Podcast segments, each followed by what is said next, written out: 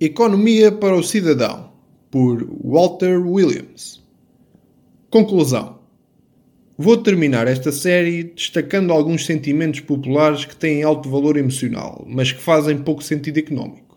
Utilizo alguns destes sentimentos como instrumento de ensino nas minhas aulas de licenciatura. Eis um sentimento com considerável apelo popular. É errado lucrar com o infortúnio dos outros. Pergunto aos meus alunos se apoiariam uma lei que não permitisse fazê-lo. Mas alerto-os com alguns exemplos.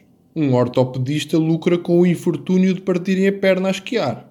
E quando há notícias de uma tempestade de gelo, duvido que isso entristeça os corações dos que estão no negócio das reparações por danos de colisões.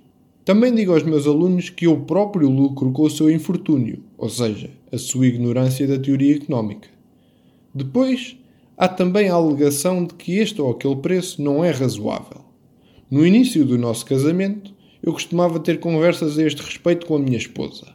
Ela voltava das compras queixando-se de que as lojas cobravam preços irrazoáveis. Pedia-me então que descarregasse a bagageira do carro, cheia de mercearias e outros produtos.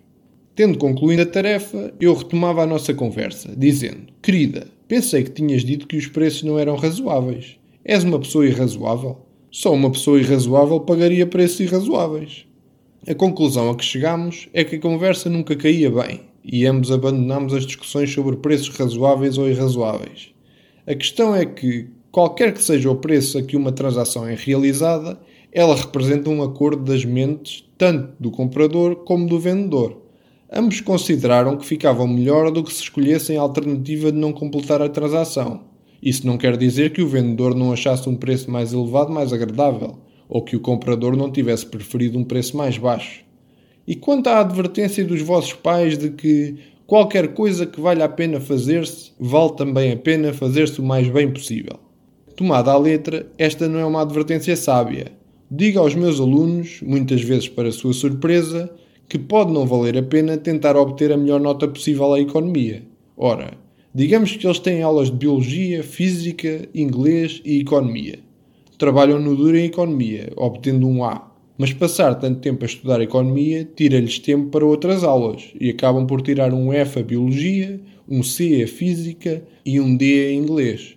Isso faz com que a média semestral seja de 1,75 pontos. Ficariam melhor em termos de média se passassem menos tempo a estudar economia, talvez obtendo um C, e dedicando mais tempo à biologia e ao inglês, obtendo assim uma classificação de C em todas as disciplinas, o que lhes granjearia uma classificação média mais elevada, ou seja, de 2, e evitaria que passassem por provações académicas. Depois há também o nunca se pode estar demasiado seguro. Sim, pode-se.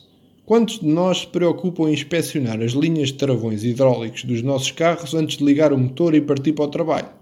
Fazê-lo seria mais seguro do que simplesmente tomar por garantido que as linhas estavam intactas. Afinal de contas, antes do lançamento de um veículo espacial, as pessoas da NASA não se baseiam em tais suposições mecânicas. Em vez disso, levam a cabo extensas verificações de todos os sistemas, não tomando nada como garantido.